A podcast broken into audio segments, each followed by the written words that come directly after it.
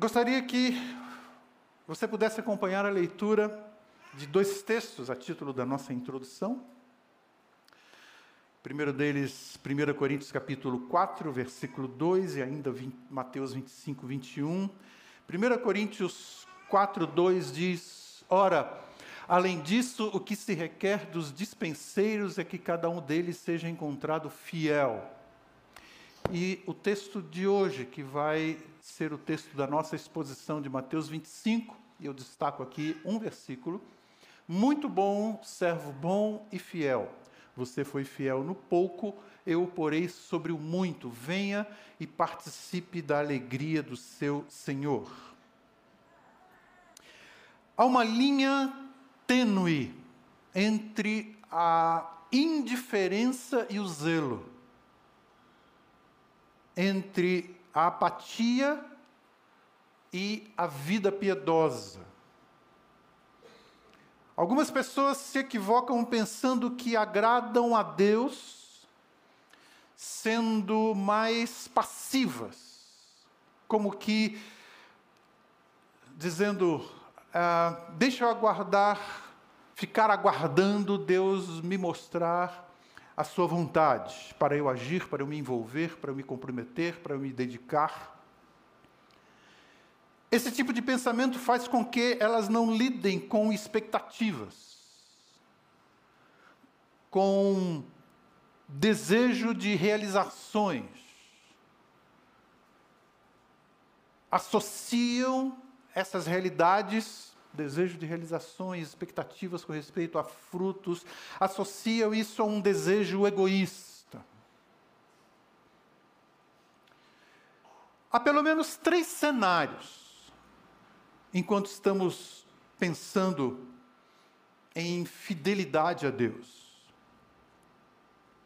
Um deles diz respeito àquelas pessoas que deixam as oportunidades passarem, isto é, usando a expressão bíblica, uh, enterram o talento que Deus lhes deu. Não discernem oportunidades como tais, como oportunidades. Pode ser o, o pai de família, pode ser a mulher, pode ser a, o adolescente, o jovem. Deus vai lhes dando oportunidades. Por exemplo, pais em convivência com seus filhos, oportunidades que às vezes Deus coloca para os pais. E os pais muitas vezes não enxergam como oportunidades. É, filhos enquanto estão ainda na casa dos seus pais.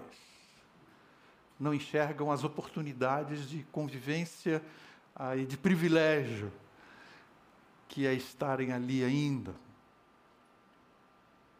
É, e aí deixam oportunidades passarem.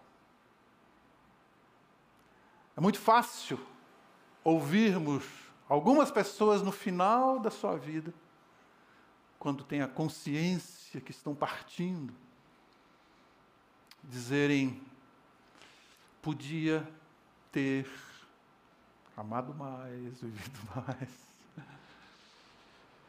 Um outro cenário é aqueles que são fiéis na missão que Deus lhes deu e com isso acham que são mais importantes e merecedores de reconhecimento diante de Deus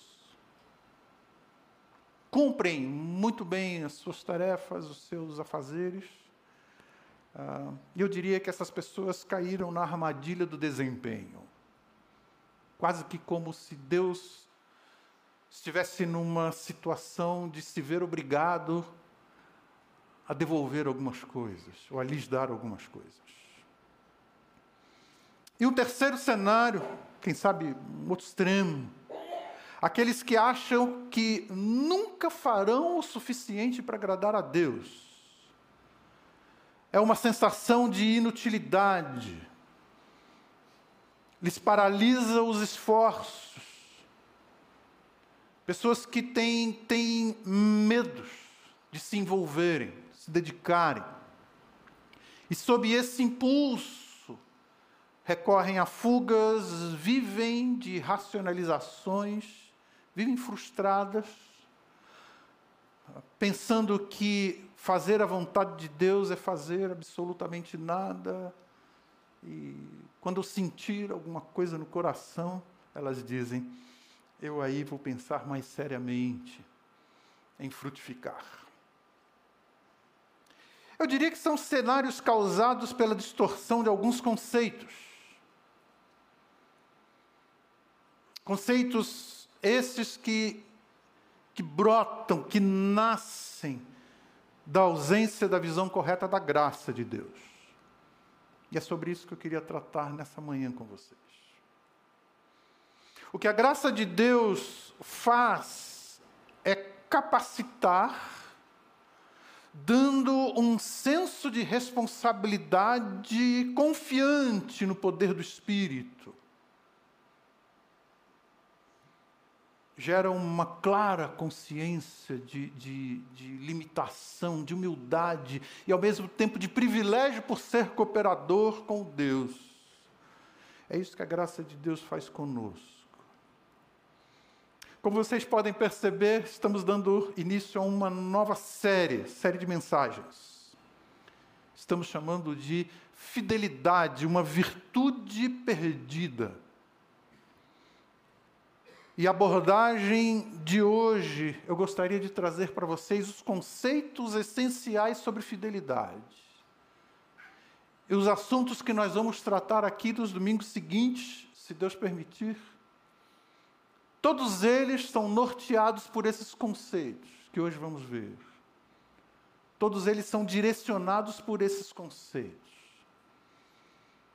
Então, nós vamos tratar é, sobre a fidelidade profissional. Você, como um profissional. Exemplos como Daniel, como José lá no Egito. Mas tudo aquilo que nós vamos olhar deriva do que nós vamos ver hoje desses três conceitos. A fidelidade no relacionamento. Mencionei agora no início, marido, ou pai, ou esposa, filho. É, aquilo que nós vamos estudar deriva desses três conceitos que nós vamos olhar hoje. O texto de hoje é Mateus capítulo 25. Ah, é um texto que fala sobre planejamento sábio, sobre dedicação fiel. É uma parábola que Jesus conta. Um homem viaja para um lugar distante, nomeia três servos como administradores de partes específicas das suas riquezas, dos seus bens. É conhecida como parábola dos talentos. E muitas vezes a gente entende talentos como algumas habilidades pessoais, mas não é essa a referência que o texto traz para a gente. Há pelo menos quatro referências sobre o que é talento na, nas Escrituras fala sobre uma unidade de peso, é, fala uma unidade monetária, e é possível que aqui essa parábola vá falar sobre essa unidade monetária. É, quando fala sobre uma unidade de peso, algumas vezes talento é compreendido como é, um quilo de algo valioso, prata, ouro, é, para vocês terem uma ideia, em alguns contextos, um talento equivalia a 35 quilos de ouro, quando é como unidade de peso. Se nós pensarmos aí, é, hoje seria o quê? Vocês que são do financeiro têm muito mais condições, 315 mil reais, 320 mil reais. Um talento. E aí nós podemos ter alguma noção daquilo que nós vamos olhar para o texto. Aquele Senhor chama três servos, lhes dá a responsabilidade de aplicar alguns valores quando ele viaja até o seu retorno. E como que esses três homens encaram essa missão? Eles têm uma missão. Aquele Senhor lhes dá oportunidades. Por isso que eu gosto de chamar mais de parábolas das, parábola das oportunidades. Então, o propósito de nós estudarmos esse texto no início dessa série é identificarmos esses aspectos essenciais da fidelidade, o que direciona, o que norteia o conceito e a prática da fidelidade na nossa vida. Então, em primeiro lugar, o que nós podemos aprender é que, enquanto estamos falando de fidelidade, o texto vai apontar que a fidelidade está diretamente conectada à visão correta sobre Deus que nós trazemos. Vamos olhar para o texto, um texto um pouco longo, mas nós vamos lê-lo. Mateus capítulo 25. Eu vou começar com vocês aqui a partir do versículo 14. Se você quiser acompanhar, ou no seu aplicativo, na sua Bíblia, ou aqui nas, nas telas. Também será como um homem que, ao sair de viagem, chamou seus servos, confiou-lhes os seus bens. A um deu cinco talentos, se cada talento vale cerca de 315 mil reais, faça as contas. Né? A outro deu os dois talentos e a outro um. A cada um de acordo com a sua capacidade. Preste atenção nessa expressão aqui, por favor. Em seguida partiu de viagem, o que havia recebido os cinco talentos saiu imediatamente, eu sublinho aqui essa expressão, aplicou-os e ganhou mais cinco. Também o que tinha dois talentos ganhou mais dois. Mas o que tinha recebido um talento saiu, cavou um buraco no chão, escondeu o dinheiro do seu senhor. Versículo 19. Depois de muito tempo, o senhor daqueles servos voltou e acertou a conta com eles. Que tinha recebido cinco talentos, trouxe os outros cinco, cinco e disse: Senhor me confiou cinco talentos, veja, eu ganhei mais cinco. O Senhor respondeu: Muito bem, servo bom e fiel. Você foi fiel no pouco. Eu porei sobre muito. Vem e participe da alegria do seu Senhor. Veio também que tinha recebido dois talentos. E disse: O Senhor me confiou dois talentos. Veja, ganhei mais dois. O Senhor respondeu: Muito bem, servo bom e fiel. Você foi fiel no pouco eu porei sobre muito. Vem e participe da alegria do seu Senhor. Por fim, veio o que tinha recebido um talento. Ele disse: Eu sabia que o Senhor é um homem severo, que colhe onde não plantou, junta onde não semeou.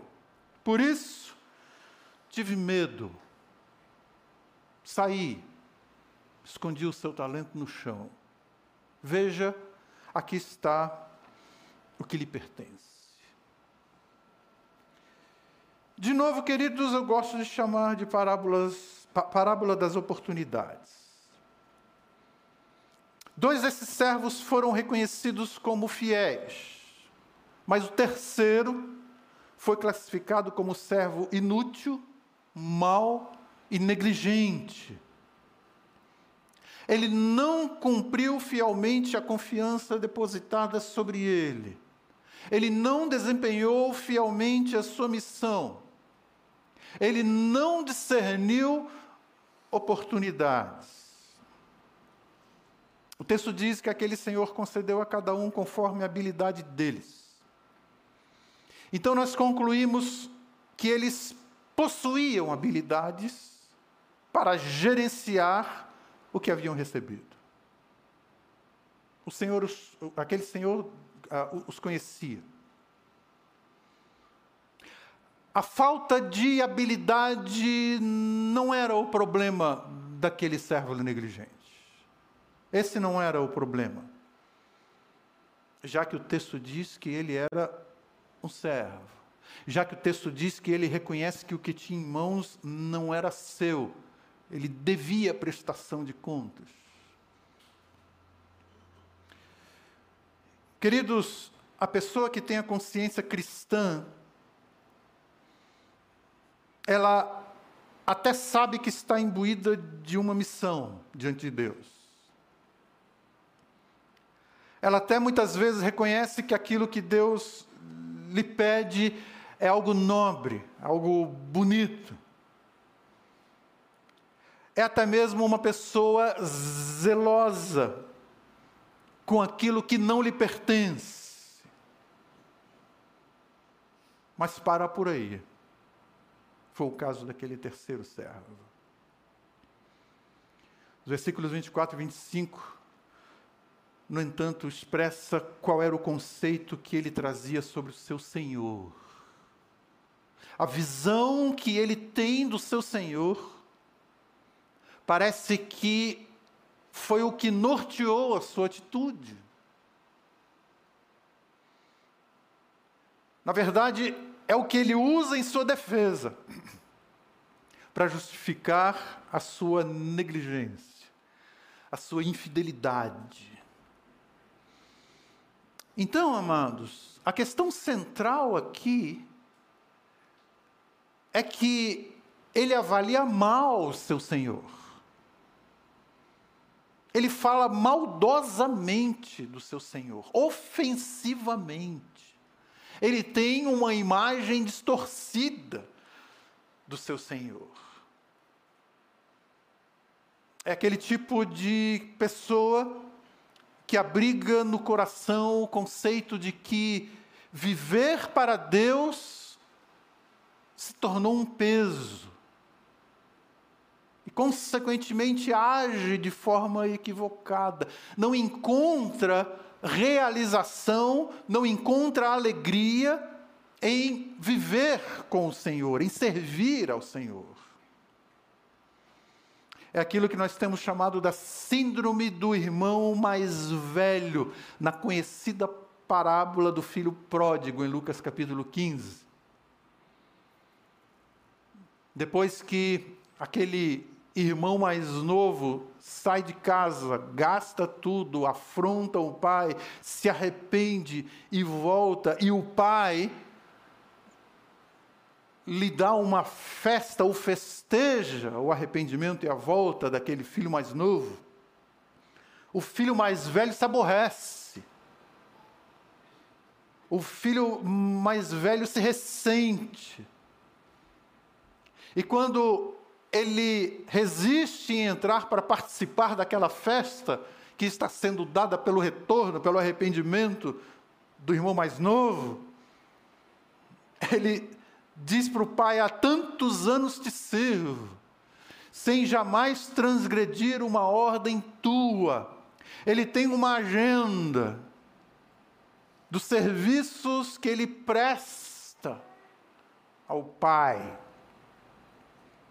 Ele marca, ele checa a cada final de dia o que ele fez. Falei de Jesus, orei, fiz minha hora silenciosa, fui na igreja, e ele diz: Você nunca me deu um cabrito sequer, e vindo este teu filho, já não é mais o irmão dele, vindo este teu filho, que desperdiçou tudo, o Senhor celebra? Qual a resposta do pai? Você sempre está comigo. Tudo que é meu é teu. Queridos, desfrutar a presença do Pai, estar na casa do Pai, deveria ter sido o motivo maior da sua alegria, isto é, a pessoa não aproveita a oportunidade de conviver com o Pai. Ela não enxerga esse valor como valor. Por quê? Porque crê errado. Na verdade, esse é um lado sórdido da falsa piedade. Fazer, fazer, fazer, fazer, fazer. Ah, é a espiritualidade sem graça. Sem a graça e sem graça, porque se torna um peso, muito zelo porém no coração não está fundamentado o conceito de graça de Deus. Vejam, aquele servo dizia que considerava o seu senhor severo, rígido, injusto e alguém difícil de lidar. É uma parábola. Parábola é compreendido como comparação. Qual a comparação que o Senhor Jesus está querendo trazer aqui? Qual é a visão que nós temos tido sobre quem é Deus, sobre a vida com Deus. E este sentimento, essa forma de pensar deste servo, é um tipo de sentimento que pode se infiltrar na mente de muitos cristãos, de alguns cristãos, lamentavelmente. E esse sentimento absorve aquela pessoa de tal maneira, mas que, na realidade, essa pessoa não está satisfeita com Cristo, com a vida com Deus, e suas realizações e alegrias não estão na esfera do relacionamento com Cristo. Não há regozijo nisso para eles. E a devoção a Deus, o compromisso com Deus, a dedicação a Deus, uh, se torna um compromisso horrível. E é pesado. E querem saber, alguns deles dizem que gostariam até de escapar disso. A visão que tem de Deus é deturpada, é equivocada. Proposta bíblica: amar a Deus sobre todas as coisas conhecimento da pessoa de Deus, através da pessoa de Cristo. Estabelecer esse relacionamento na prática com Ele. Segundo lugar, esse texto de Mateus capítulo 25, enquanto estamos pensando nos conceitos fundamentais da fidelidade, nós vamos ver que é necessário que haja uma visão correta de si mesmo. Vamos continuar o texto? Ou, ponderar aqui alguns versículos é, mais isoladamente. 14, 15. Também será como um homem que, ao sair de viagem, chamou os seus servos, confiou-lhes seus bens, cada um de acordo com a sua capacidade, em seguida partiu. Agora pulamos para o versículo 24. Por fim veio aquele que tinha recebido um talento e disse: Eu sabia que o Senhor é um homem severo, colhe onde não plantou, junto onde não semeou. Por isso tive medo. Tive medo. E enterrei na terra o seu talento. De novo, queridos, esse texto mostra que o homem convivia num contexto como um servo. Aquele homem era um servo. Ele tinha consciência que estava ali para cumprir uma missão que lhe foi confiada, só que ele não pensava de si mesmo como um servo negligente. Não era isso que ele pensava de si. Ele não honra o seu Senhor. Ele também não exibe um senso de humildade ou de constrangimento por ter agido como agiu. Quando aquele senhor retorna de viagem, ele se apresenta sem pedir desculpas, perdão, embora tivesse ficado claro que os outros dois se diferenciaram dele na atitude e na fidelidade. Ele trata o seu senhor como se fosse um explorador, alguém ávido por dinheiro. Qual é um dos problemas quando a pessoa tem uma visão equivocada de si? Um dos problemas é que, em vez dela buscar uma sondagem de coração honesta, sincera, em vez de reconhecer seus erros, suas falhas, ela tem o potencial de acusar outros pela sua negligência. É aquela atitude do coração humano, característica do coração humano, já vista desde o Éden, Gênesis capítulo 3, quando o homem é confrontado com seu erro, primeiramente ele acusa sua mulher e de uma forma muito explícita a acusação recai sobre o próprio Deus. Deus diz: que foi que fizeste?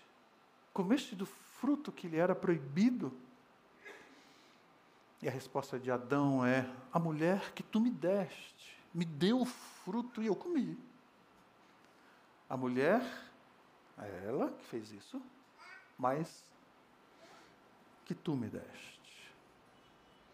Essas pessoas, queridos, se não estiverem tendo uma vida que lhes agrada, ou se não estiverem vivendo como deveriam, ou se não estiverem vivendo uma vida que agrada que agrada a Deus, essas pessoas não se aproximam de Deus pedindo misericórdia, pedindo compaixão. Elas têm tendência de culpar outros, ou culpam circunstâncias, ou se colocam numa posição como que os outros lhes devessem desculpas. Até mesmo muitas vezes exigem compreensão por parte dos outros. Não esperam compreensão, elas exigem a compreensão. Enterram oportunidades, se escondem e depois questionam: mas o que mais eu poderia fazer? O que mais você queria que eu fizesse? O que falta é um coração grato, coração humilde, coração quebrantado, com a consciência das suas limitações, com a consciência das suas deficiências. No entanto, voltado a honrar a Deus pela sua maravilhosa graça e o imenso, indizível privilégio que Deus coloca diante de nós e nos chama de cooperadores com Ele. Aquele que se vê com arrogância, ou aquele que é arrogante se vê fortalecido, ele não se vê como arrogante, ele se vê fortalecido com as suas razões. Mas aqui está sendo alguém classificado como negligente, enquanto que aqueles que com humildade se julgam uh, privilegiados, uh, dedicam ao seu Senhor aquilo que puderam desenvolver das oportunidades e ouvem do Senhor muito bem, servo bom e fiel. Uma visão correta de Deus, uma visão correta, adequada de si.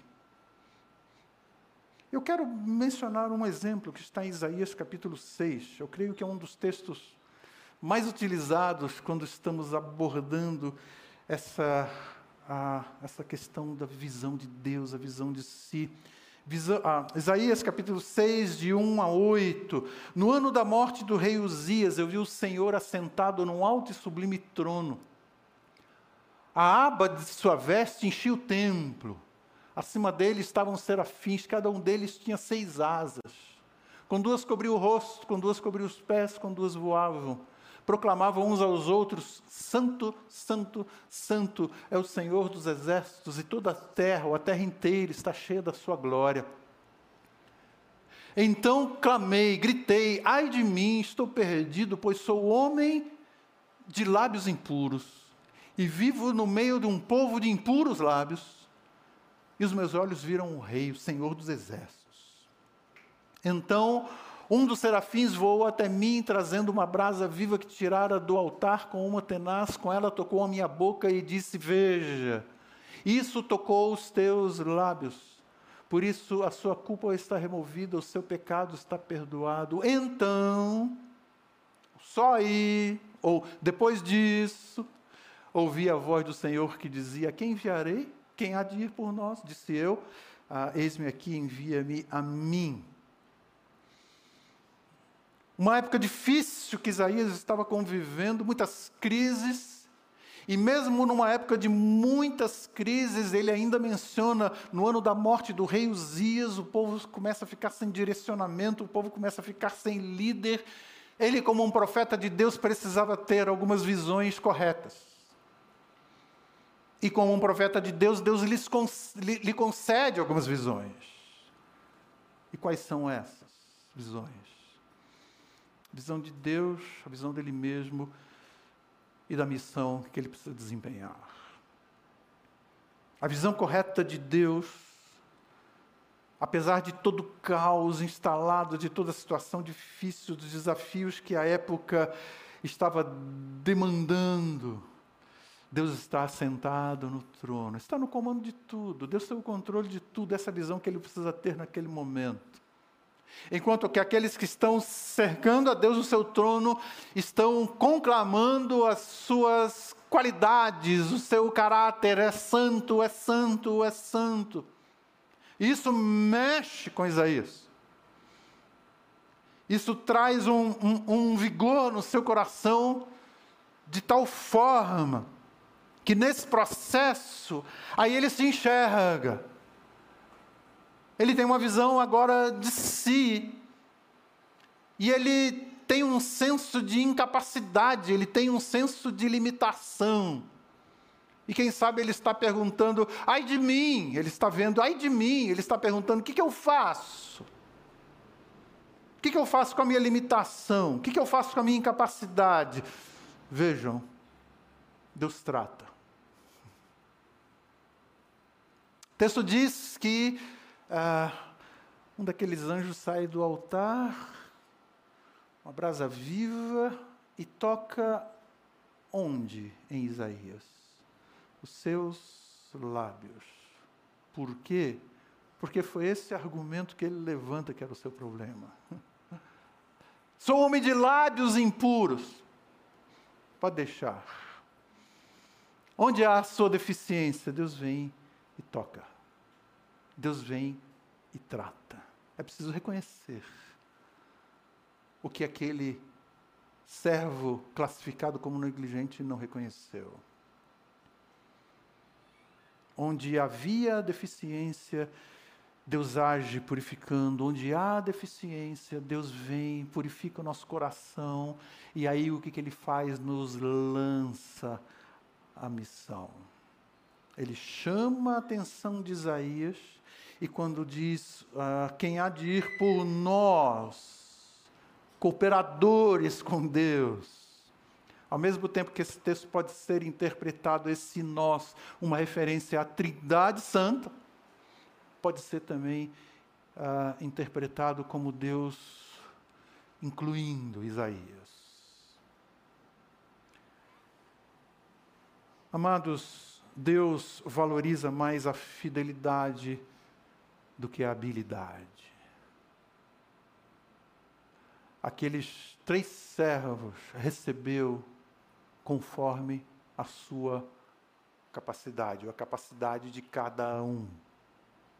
Deus conhece as nossas habilidades e as nossas deficiências, só que Deus valoriza mais a fidelidade do que a habilidade, porque a habilidade ela pode passar a ser adquirida, pode ser trabalhada, pode ser concedida.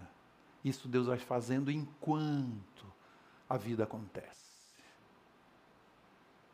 Em terceiro lugar, voltando para Mateus capítulo 25, visão correta acerca de Deus, acerca de nós mesmos, e agora, conceito correto de fidelidade. O que é fidelidade? Que conceito podemos ter? Vamos olhar, seguindo a partir do versículo 24. Por fim veio que tinha recebido um talento e disse: Eu sabia que o Senhor é homem severo, colhe ainda não plantou, junto ainda não semeou, por isso tive medo de sair, escondi o seu talento no chão. Veja aqui o que lhe pertence.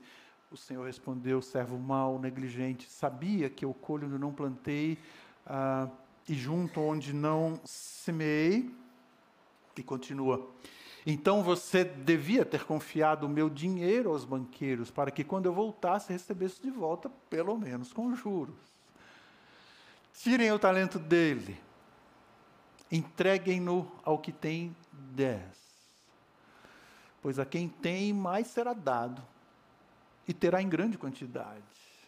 Mas ao que não tem, até o que tem lhe será tirado, e lancem fora o servo inútil negligente, nas trevas onde haverá choro e ranger de dentes.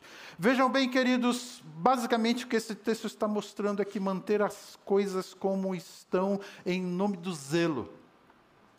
Decidir não fazer nada para não errar, não é isso que se chama fidelidade. Não é isso que a Bíblia chama de fidelidade. Aquele servo que fez, ele não fez. Ele não fez. Ele cuidadosamente, vamos ter uma visão aqui, cuidadosamente depositou aquele recurso que tinha em mãos, onde quem sabe, ninguém pudesse encontrar, onde não fosse roubado, ninguém pudesse roubar. Mas basicamente essa expressão que está aqui revela muito do caráter daquele homem.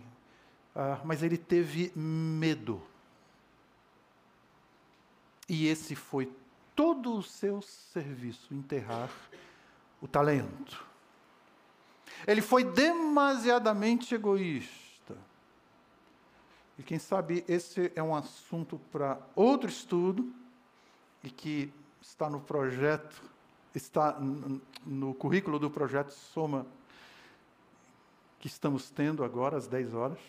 Medo e egoísmo caminham próximos. Saibam disso.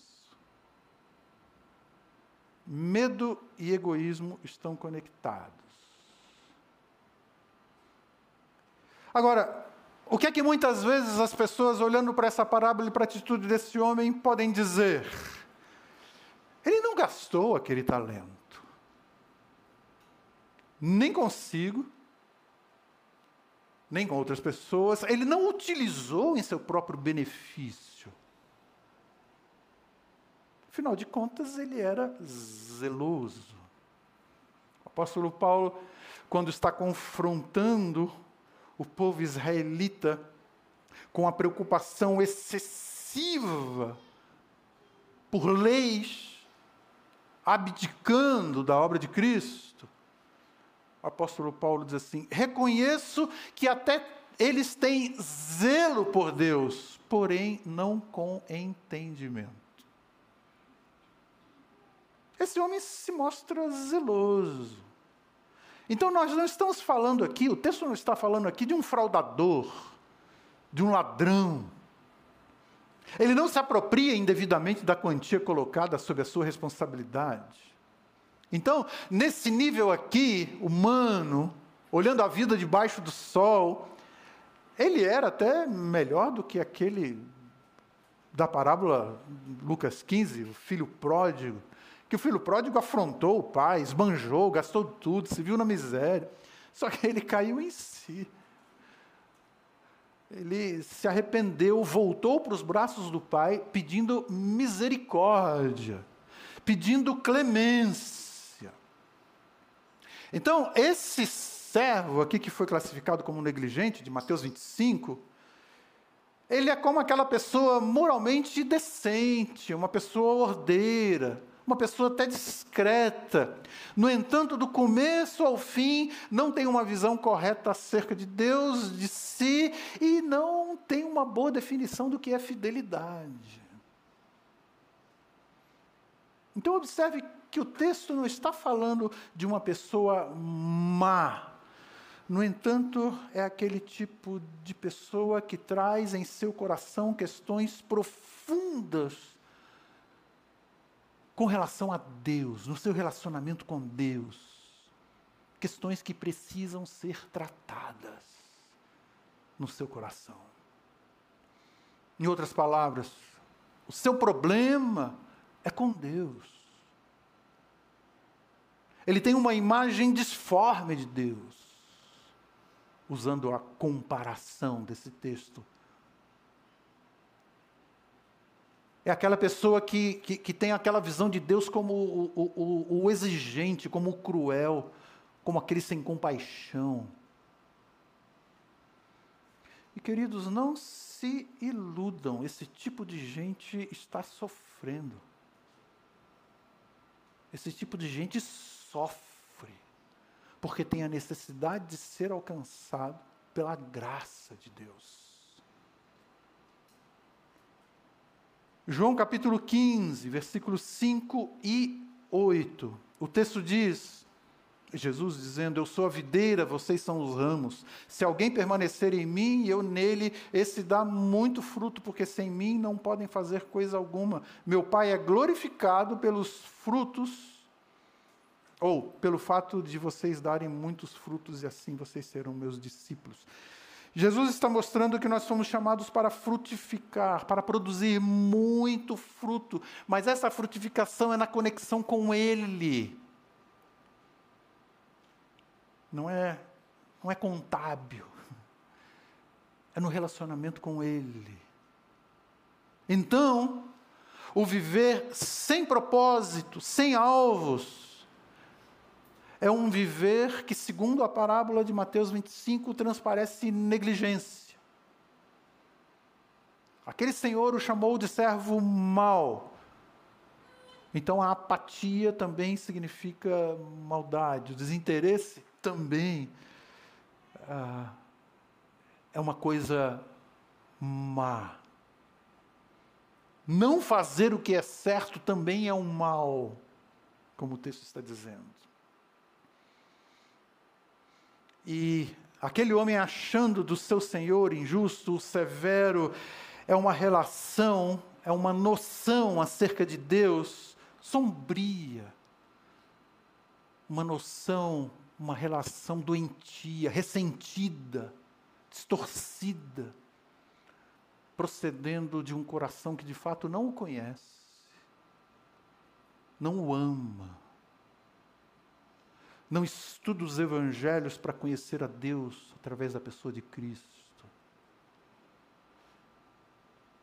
E prova que não se relaciona com Deus por amor, mas por obrigação. De novo, como, tendo como lema da vida que viver para Deus é estar sobre um jugo cruel e severo. Deixa eu lhes inserir no contexto dessa parábola. Normalmente a gente faz isso no início da mensagem, né? Estou fazendo no final, propositadamente.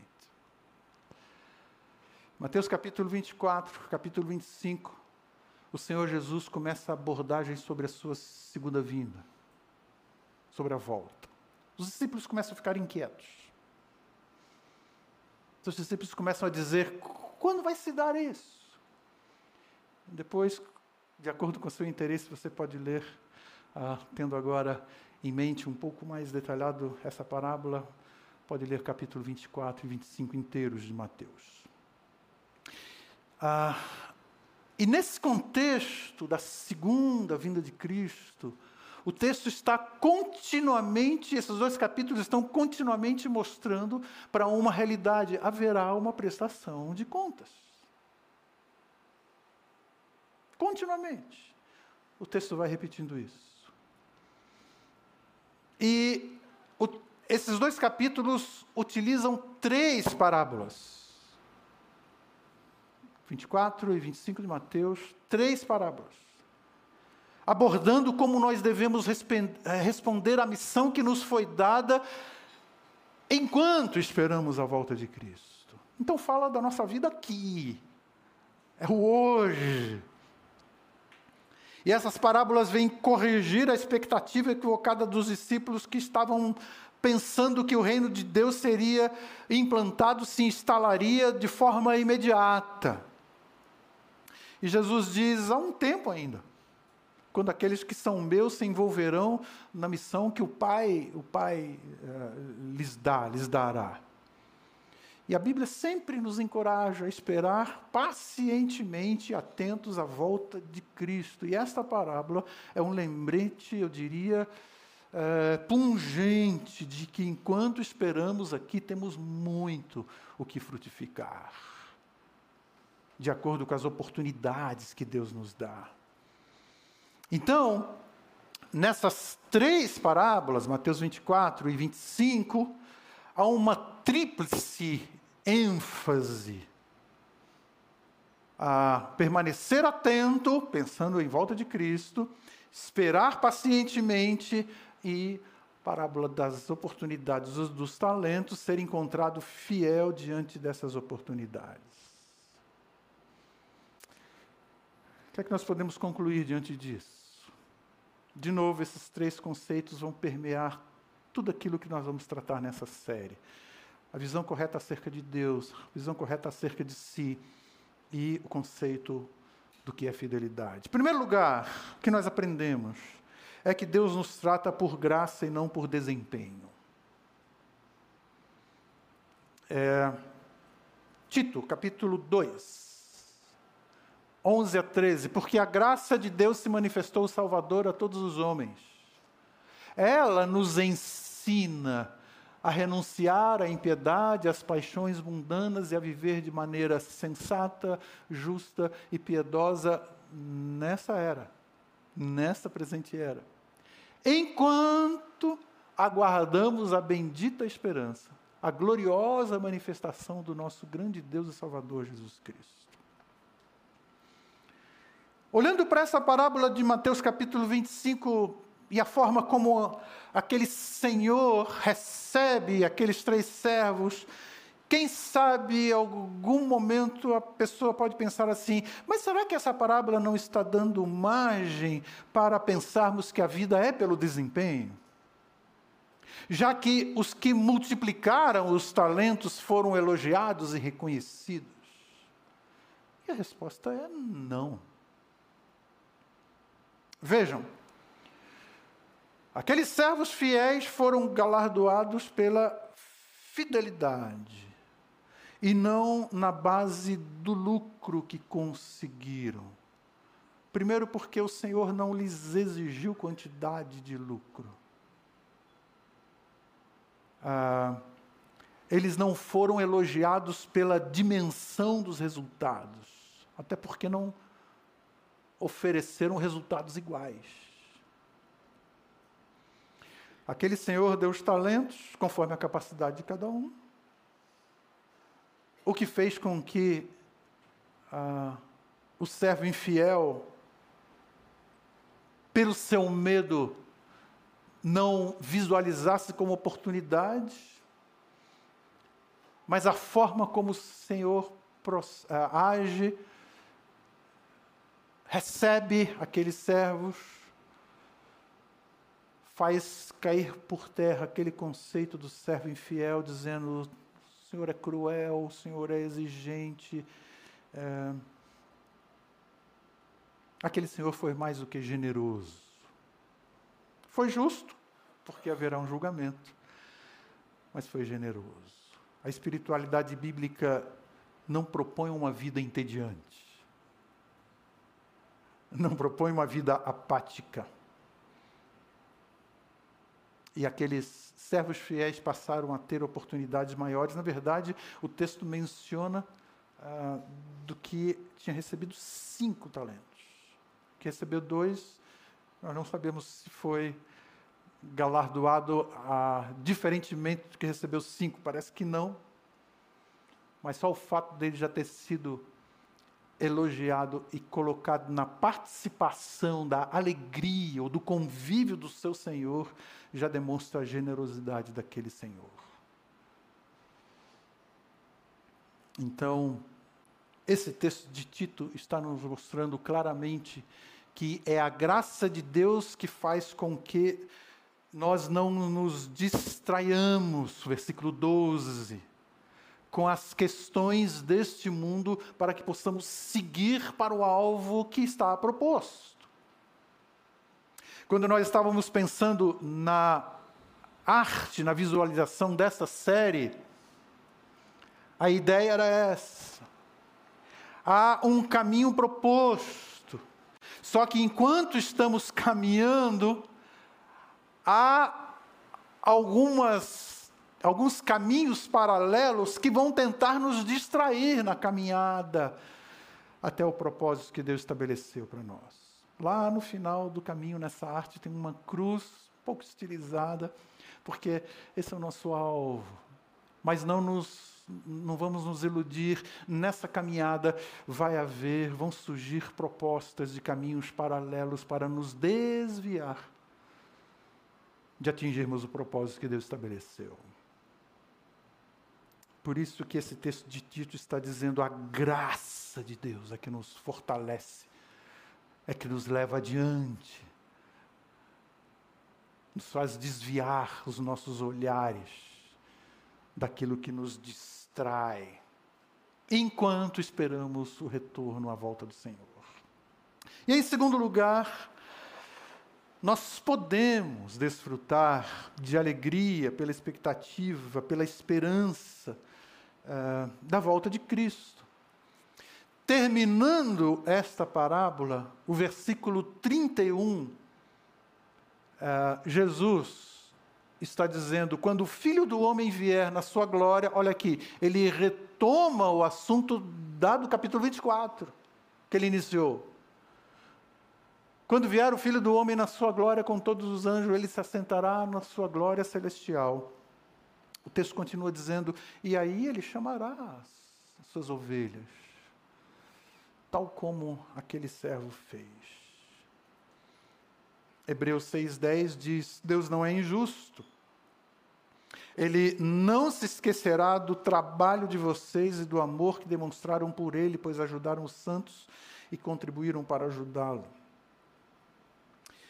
Já mencionei aqui que alguns cristãos, diante de cenários na nossa época, cenários de incertezas, cenários catastróficos, eh, quer sejam políticos, sociais, econômicos, ah, diante de cenários assim deste mundo, começam a se apegar mais aos sinais da segunda vinda do que a ter um regozijo que vão encontrar o Senhor.